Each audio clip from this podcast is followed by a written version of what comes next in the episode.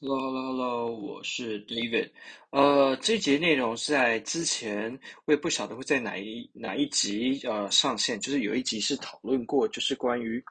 呃不应该过度去钻研技术这一块，而是应该回到商业的本质上面去理解做亚马逊这件事情。那这个比较像是呃之前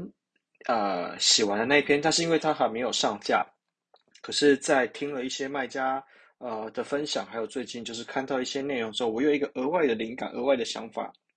所以我就又补充又做了一集。那好，我们第一个先要来问的就是，为什么你的跨境电商的首选会是做亚马逊？然后我觉得答案很多啊。比方说了，有的人会说，因为亚马逊帮你解决你的呃包货、你的一些呃当地物流的问题，然后它是全世界最大的电商，whatever，这些都有可能是你的答案。但是我觉得大部分的人抱持做亚马逊的心态，这不会是台湾卖家的状况，应该是全世界所有人的状况。大部分大家都是说，OK，那我来试试水温，就是试试水温这件事情。那我们之前也不管呃在哪些地方说过，我们都说其实做亚马逊真的已经不存在试试水温这件事情，连很多呃目前现在比较厉害的呃美国的呃呃美国的什么啊美国这些所谓的亚马逊的 guru。像什么 Kevin Kim，然后 Tom，然后 Bradley，然后这些人，他们都说，呃，现在、呃，对亚马逊来说，呃，做亚马逊一个 newcomer 或是 newbie，他们要进来这个市场，很大的一个问题是，呃，太多资讯太庞杂了，所以说要很花很多时间去理解，就是这个整个 business model 是怎么一回事。好了，那回过头来讲，你为什么要选择做亚马逊？可能因为啊、相关配套措施完整啦，就是我们刚刚讲的，你不用自己包货嘛，然后亚马逊会帮你啊、处理 FBA。可是必须要说了，你当你上架之后，你才会发现哇，很多问题才会接踵而来。那我这集会想要提的，呃，会想要再做一次的原因，就是因为我觉得可以把。呃，亚马逊就是大家在心态上的转变，会分成几个阶段。那我尽量把它简单的说明，然后也分啊、分享一下我自己对这些这几个阶段啊、一些看法。其实一开始最一开始的阶段就是你很啊你很兴冲冲，OK，我听了不管是招商经理、代运商或是 whatever 是谁谁谁要做亚马逊，亚马逊就是成功的几率比较高。好，那我今天跨进来做亚马逊，第一个遇到问题是。你要先把你金流跟物流这两条断腿接起来。好，问，好，为什么会这么说？你要跨境跨境电商，你首先要先把物流跟金流这两条腿接起来。为什么？你不是说亚马逊已经帮你解决了呃呃物流了吗？那其实你还要投成物流啊。那你现在要安排你后续 FBA 的补货这些的物流也算在里面。这个还算事情小，也就是说，如果你有在做一般贸易，你还可以理解。比方说，我试错过一次，我提单写错过一次，我觉得这都还好解决。可是，在金流这一块来说，其实金流这一块很大问题是，你是要以什么样子的角色去作为？呃，亚马逊上面去登记，因为现在已经呃，个人卖家这种已经没有办法在也也不要说没有可能，就是基本上已经没有呃太大的成功的可能性在亚马逊上。所以我觉得我们还是回过来讲专业卖家，就是品牌卖家这件事情。你到底是要什么样的公司？你是要台湾公司？你是要美国公司？你是要境外公司？那你的回款是要从子公司汇回分公司，子公司汇回母公司，还是在当地设母公司？然后可能台湾是设分公司，还是当地设母公司，台湾设办事处，还是台当地设母公司？然后 whatever 有很多种可能性。但你这两条腿。好，这两条断腿，你先接起来之后，一切东西才刚开始。因为这些东西都是在你还没开卖之前，你可能就要去处理。如果你在开卖之后要去处理这些事情的话，那哇，那你遇到的问题就远不止这么啊、这么单纯。你可能还会遇到的问题是。呃，你物流补不到货，那你产品没有 buy box，你现在还没有 inventory，所以你的没有 inventory 之后，你的 buy box 一直掉，你上架产品被判断为就是一个对消费者啊、在这个搜寻结果下是一个比较不好的产品，就开始排名没有办法往前，这些我们都先不算，我们就先算说你已经很清楚，你要先把这两条断腿接起来。好，这两条断腿接起来之后，你可以开始可以走了嘛？那你开始可以走之后，那你是不是要开始啊、可以跑这些可以跑了？那可以跑这一块我们就先不讲了啦。那好，我我们也是在举一下，为什么就是呃，也有人说你为什么都不讲？就是关于呃呃上架，然后就是金流、物流，还有就是啊、呃、整个账号开设，就是比较前期的这些工程，因为。这些东西有太多的问题，是我不知道你现在公司预设的状况会怎么样。比方说，你的公司打算登记在哪里？好，那还有另外一个问题是，你的境外回款，你打算是走正正规的回来，还是你要走灰色地带回来？你是要走第三方 third party 吗？还是你那你的美国公司是什样子的公司？是 LLC 还是什么？那你的啊、产品的产地在哪里？需不需要包装？那你有没有带电？那你有没有电池？你有没有通过安检？那你的 CBM 多少？你的重量多少？那你产品有没有通过检验？那你通过检验是呃，你是哪一国的检验？你要进哪一个市场？啊，这边有太多太多问题，没有办法。就是今天我认为我我回答你任何一个问题之前，在我不了解这些事情，我回答你任何一个问题，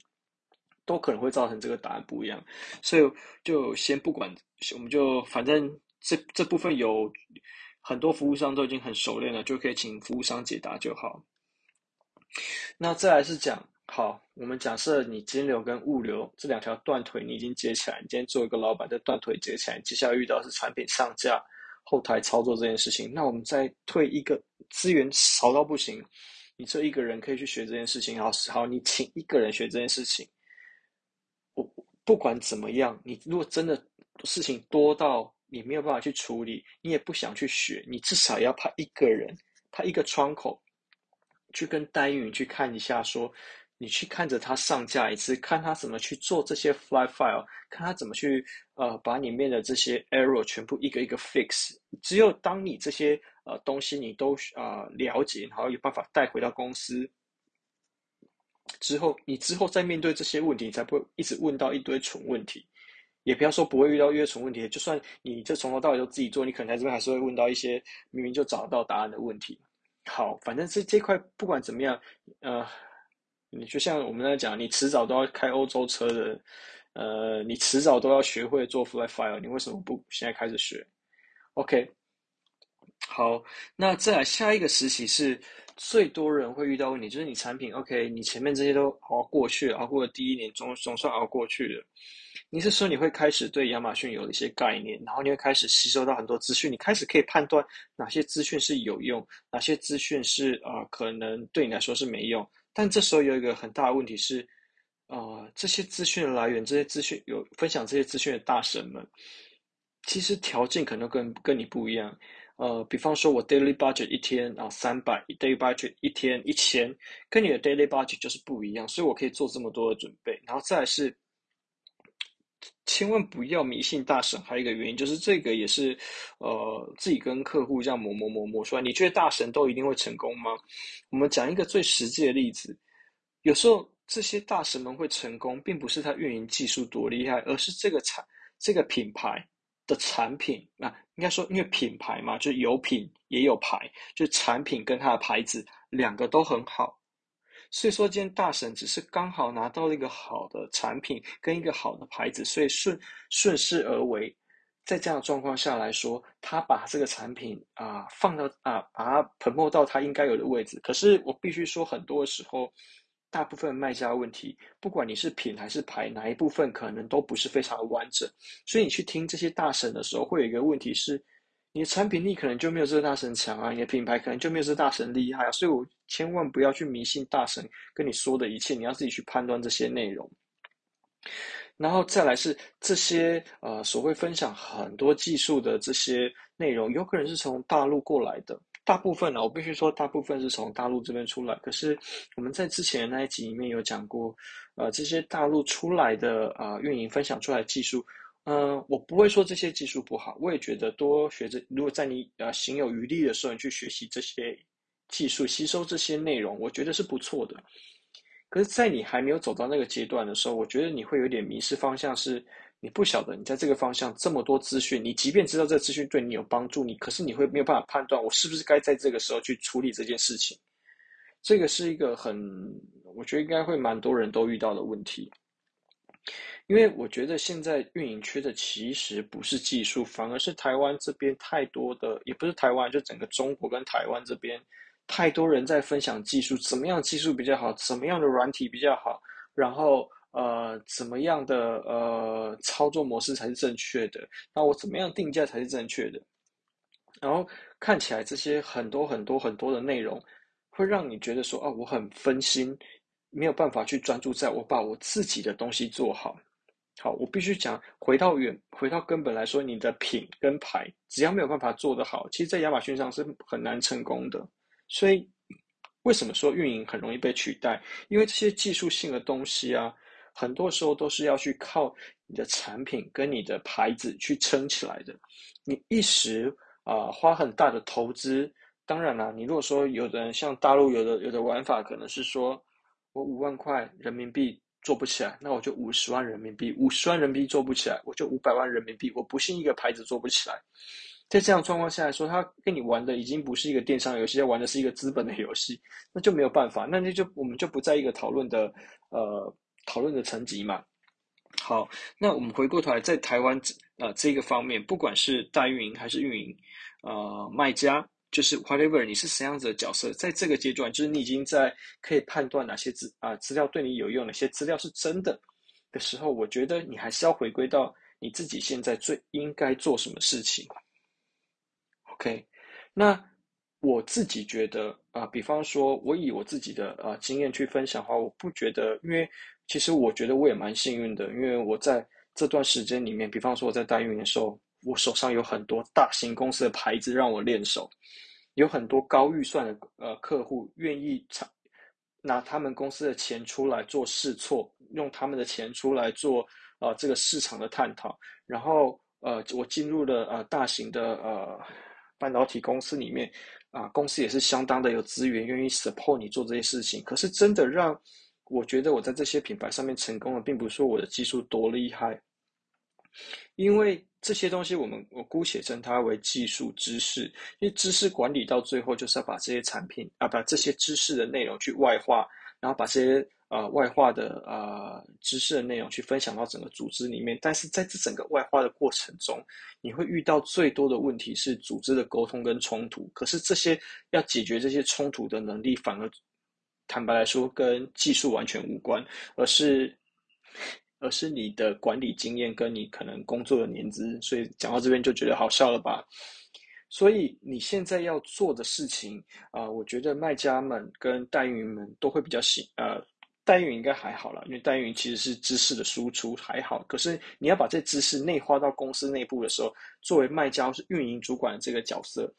其实你要去判判断这些资讯的重要性，因为我觉得现在亚马逊整个圈子里面，啊，充满了太多化简为繁的一些说明。就像我之前在什么螺旋式打法，呃，这那边好像有讲过吧，就是我觉得大中国大陆很喜欢把一些。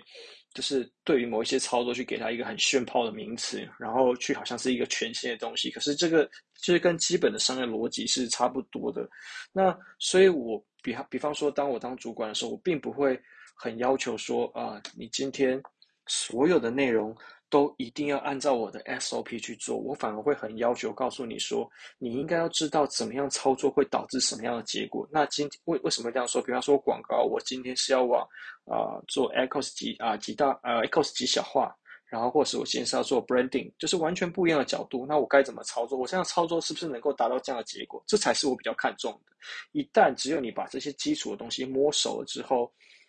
你才可以去在公司里面很快速的去把这些。东西推出去，你反而给一个 SOP，你之后的沟通的内容的过程，其实是会相当的辛苦，并不是说你不可以有 SOP，而是说在 SOP 之前，你也应该去沟通这些啊啊、知识跟啊、这些技术的基本概念。所以，当回过头来讲，亚马逊这个圈子里面，如果假设啦。是可能是我太小看这个圈子，他这个圈子就这就是有这么多呃需要学习的东西的时候，那我觉得作为一个运营的主管，跟一个老板，你应该想的是你要怎么样在呃阻力最小的状况下，把这些内容带到你的组织里面，然后这些内容其实就跟技术本身无关，这些技术本身可能只能帮你呃提升最后面的 maybe 三趴五趴的销售，可是当你的整个组织能力可以起来，大家有这个共识、这个氛围、这个文化的时候，其实这整个件事情才会 working。好。回过头来讲，我觉得这集相对比较发散一点呢。那我觉得会再讲一次这个内容，就是我觉得亚马逊上面有很多呃可以学习，然后很开放，然后呃很有竞争力的地方。可是相同的，我也就是因为这些啊、呃、开放的状况下来说，我觉得大家反而会有点无所适从，然后会去迷失掉说其实。你不需要去学那么多，呃，对你来说没有太大帮助的事情，而你应该去专注的还是你自己，呃，亚马逊本质上基础上该怎么操作，以及你对于你自己产品跟品牌持续去把它优化优化好，然后持续做好你自己品牌定位，这些事情才会是你最重要的事情。这些我们说这些中间所有的过程，你缺的是一个沟通者，你缺的不是一个匠人。你缺的是一个沟通者，把这些东西好好的在你公司里面让他去磨合，让每一个有参与的角色都可以好好去吸收这件事情，这样才是最重要的。Okay, that's all.